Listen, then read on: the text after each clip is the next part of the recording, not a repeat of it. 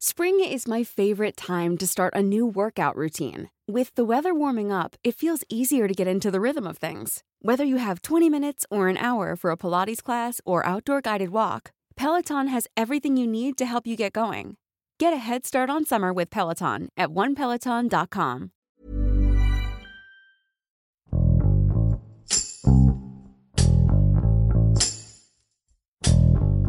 El sistema de transporte que cada día mueve a millones de personas en la Ciudad de México vive una tragedia. Un tramo de la línea 12 del metro colapsó la noche del pasado 3 de mayo, dejando a su paso al menos 25 muertos y decenas de heridos. Tras el accidente, volvió a surgir la discusión sobre las irregularidades y polémicas que existen alrededor de la línea dorada desde su construcción. Los reporteros del Sol de México nos cuentan sobre el deterioro que ha sufrido este sistema de transporte por fallas en su administración y mantenimiento, poniendo en riesgo la integridad de sus usuarios. Yo soy Hiroshi Takahashi y esto es Profundo.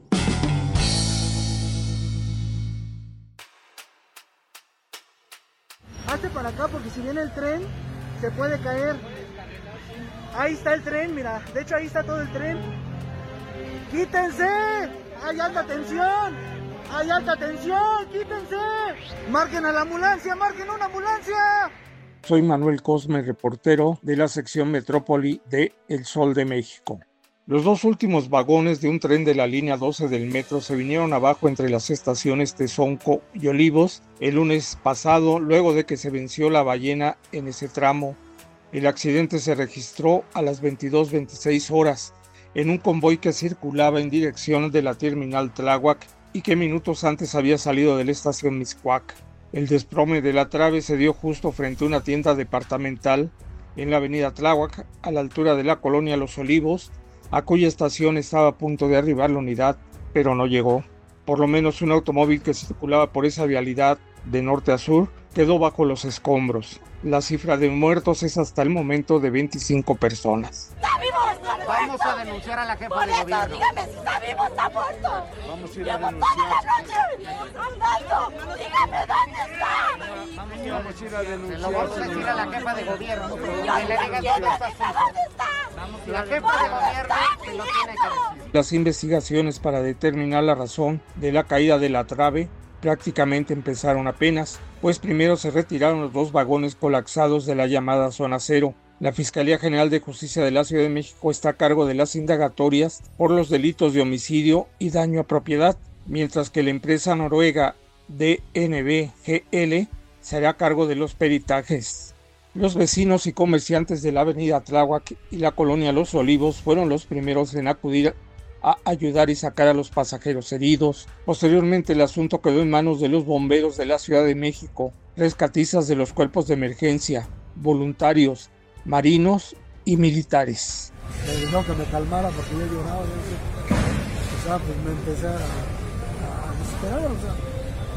Ya, ya, ya, ya de ahí ya, ya no supe nada. Hasta que ya me empecé a calmar, le embarqué. le digo, Ya "Para- desde antes usted ya". había percibido Pero en unos rechininos total. Cuando da la curva, se oye tan feo, muy feo, se oye muy feo. Ay Dios mío, aquí, créame que llegaba a pensar así, pero se le olvida a uno. Y créame que jamás teníamos en mente que iba a pasar. Y la verdad no se me quiere quitar de la cabeza.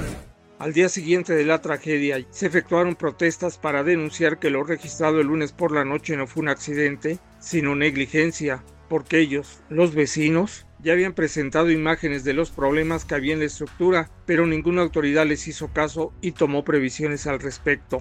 Aseguran que hay tristeza, que la colonia Los Olivos amaneció el martes en medio de un ambiente de dolor por las vidas que se perdieron durante el accidente, lo cual se agravó, pues algunos de los cortejos fúnebres de los fallecidos en el mismo circularon cerca de sus hogares para dirigirse al panteón de San Lorenzo Tezonco. Cubrir este accidente de la línea 12 del metro representó para mí como reportero una experiencia muy impactante, quizá un poco menos de cuando cubrí el terremoto de 1985. Me tocó presenciar nuevamente la solidaridad de los mexicanos, quienes después de la tragedia ofrecieron alimentos, café, pan y agua fresca a los voluntarios que participaron en los trabajos de rescate. ¡Agua! ¡Agua que está revi- revisen toda Tláhuac! ¡Vecinos unidos queremos Vecinos unidos queremos También palpé la impotencia de los habitantes de Tláhuac porque las autoridades no les hicieron caso del temor que manifestaron sobre los riesgos estructurales de la línea 12. Uno de los retos es enfrentarse a la limitación que imponen los cuerpos policiales para poderse acercar al lugar del desastre, aunque en ocasiones se presentan oportunidades para burlar el cerco de seguridad y cubrir de mejor manera la información.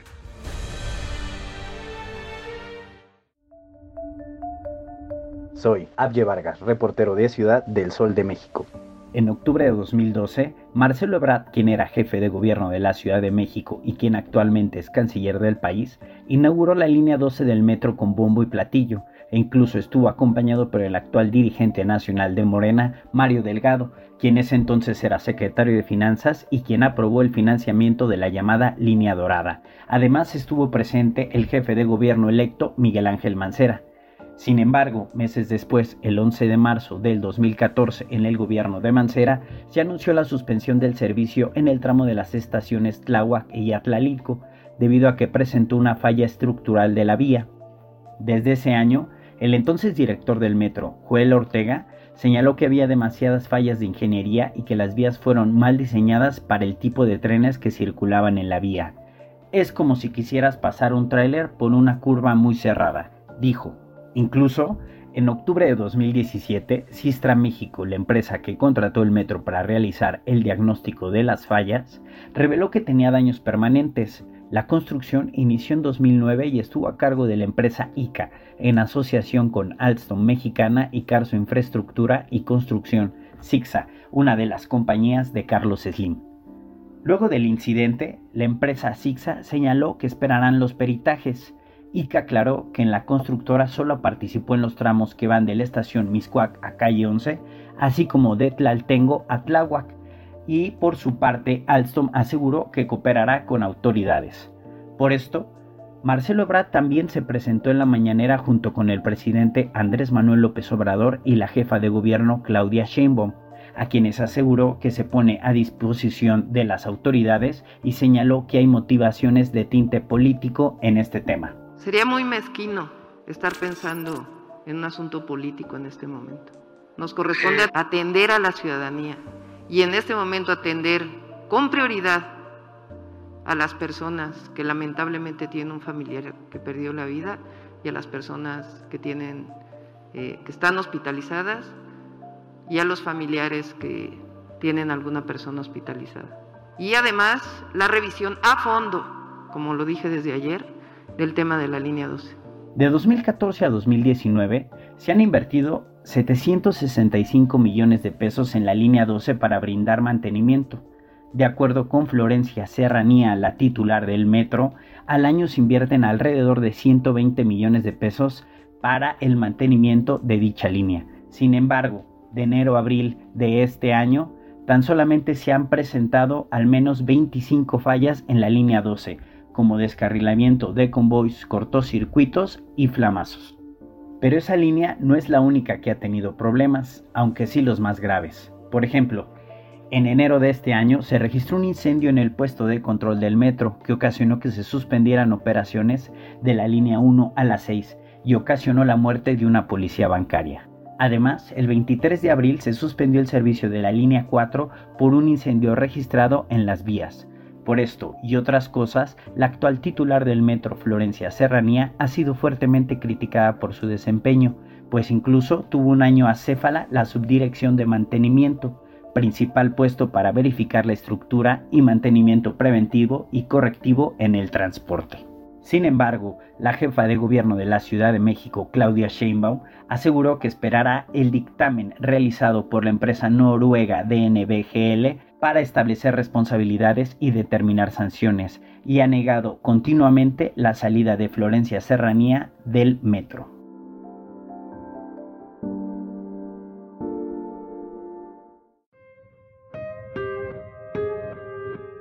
Soy Cecilia Nava, reportera del periódico El Sol de México. ¿Cuáles han sido las reacciones de las autoridades ante este hecho? Yo creo que las mismas que hubiera dado cualquier gobierno en turno, de cualquier partido político. En este caso le tocó a Morena.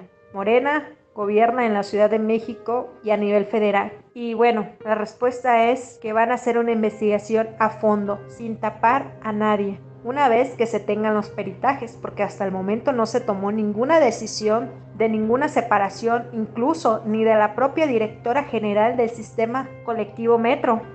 ¿Quién es Florencia Serranía Soto? Ella es la directora general del sistema de transporte colectivo Metro desde el 5 de diciembre del 2018 cuando la jefa de gobierno tomó el mando de la administración capitalina. Florencia Serranía es ingeniera mecánica por la Universidad Nacional Autónoma de México. Cuenta con estudios de maestría y doctorado en el área de ciencias materiales. No es la primera vez que Serranía Soto tiene este puesto. Recordarles que desde 2004 hasta 2006 también fue la directora del metro. ¿Y quién la nombró en aquel tiempo?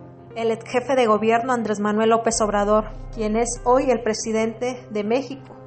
Florencia Serranía ha sido respaldada en múltiples ocasiones por la jefa de gobierno, a pesar que se han conocido varios accidentes en el sistema metro. Recordar uno del mes de enero de este 2021, cuando se incendió el centro de comando de las líneas 1, 2, 3, 4, 5 y 6 y se dio porque uno de los transformadores tuvo un cortocircuito. Desde entonces y antes de tener el peritaje en la mano, la misma jefa de gobierno calificó a Florencia Serranía como la mejor de las ingenieras y más reconocidas a nivel nacional. Y de esta manera, pues siempre la ha respaldado y ha dicho que primero se van a esperar peritajes para calificar el trabajo de la funcionaria. Y es así como se ha mantenido. Pues recordemos que el año pasado, el 11 de marzo, también se vivió un accidente muy grave, un choque entre trenes que una persona murió y al menos 40 lesionados. Y desde entonces así hemos visto las reacciones de la mandataria capitalina por defenderla. Todos los servidores públicos estamos sujetos a revisión de la ciudadanía, pero también es indispensable que se hagan los peritajes y que haya las sanciones correspondientes cuando hay sanciones que tienen que hacerse. Entonces, por eso estamos poniendo a disposición, y esta es la instrucción que tiene la directora general del metro, de poner todo lo que tiene información a disposición de la Fiscalía General y de la empresa que se va a contratar. Y ahí se va a hacer una evaluación, una valoración de las responsabilidades y el deslinde de responsabilidades de cada uno. Entonces, mientras, eh, la doctora Florencia Serranía sigue en el cargo. Así es, y todos estamos sujetos a una revisión, todos los días, desde la jefa de gobierno hasta el menor de los servidores públicos.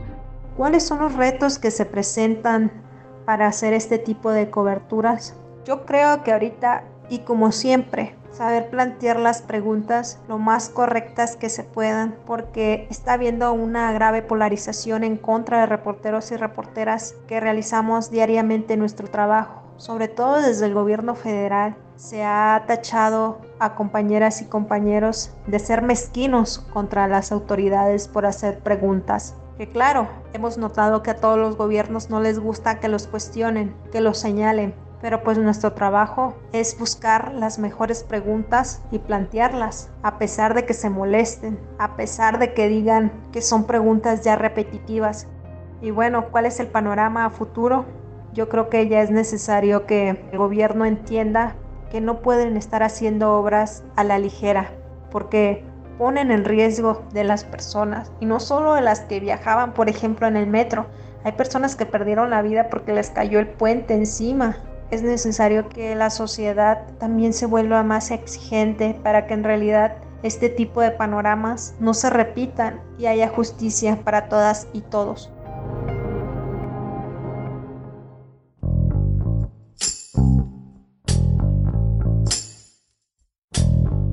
Escuchamos a Manuel Cosme, Cecilia Nava y Avi Vargas, reporteros del Sol de México, quienes nos cuentan los retos que enfrenta el sistema de transporte colectivo Metro para brindar un servicio seguro a sus pasajeros. Tanto el exdirector del Metro de la Ciudad de México, Jorge Gaviño, como el sindicato del organismo han advertido que ante la falta de mantenimiento existe el riesgo de fallas eléctricas en seis líneas del transporte. Por su parte, los capitalinos recuerdan los incidentes que se han dado recientemente en las instalaciones, como el incendio de las oficinas centrales del sistema o el choque de dos trenes en la estación Tacubaya, y exigen que sus denuncias sean escuchadas antes de que ocurra otra catástrofe. Falta esperar los resultados de las investigaciones que determinarán la causa del derrumbe y definirán quiénes son los responsables jurídicos de este hecho. Invertir en la seguridad y el funcionamiento adecuado del transporte que mueva la capital mexicana no debe ser tomado a la ligera. Te invitamos a suscribirte a nuestro podcast a través de las plataformas de Spotify, Apple Podcast, Google Podcast, Deezer y Amazon Music, para que no te pierdas ningún episodio. También nos puedes escribir a podcast.om.com.mx o en Twitter podcastom. Te recomendamos escuchar Cofre de Leyendas, el podcast donde podrás conocer las historias que reflejan las costumbres mexicanas que pasan de generación en generación. Hasta la próxima. Esto es Profundo, un reporte a fondo de la Organización Editorial Mexicana. Normally, being a little extra can be a bit much, but when it comes to healthcare, it pays to be extra. And United Healthcare makes it easy with Health Protector Guard fixed indemnity insurance plans. Underwritten by Golden Rule Insurance Company, they supplement your primary plan, helping you manage out of pocket costs without the usual requirements and restrictions like deductibles and enrollment periods. So when it comes to covering your medical bills, you can feel good about being a little extra. Visit uh1.com to find the Health Protector Guard plan for you.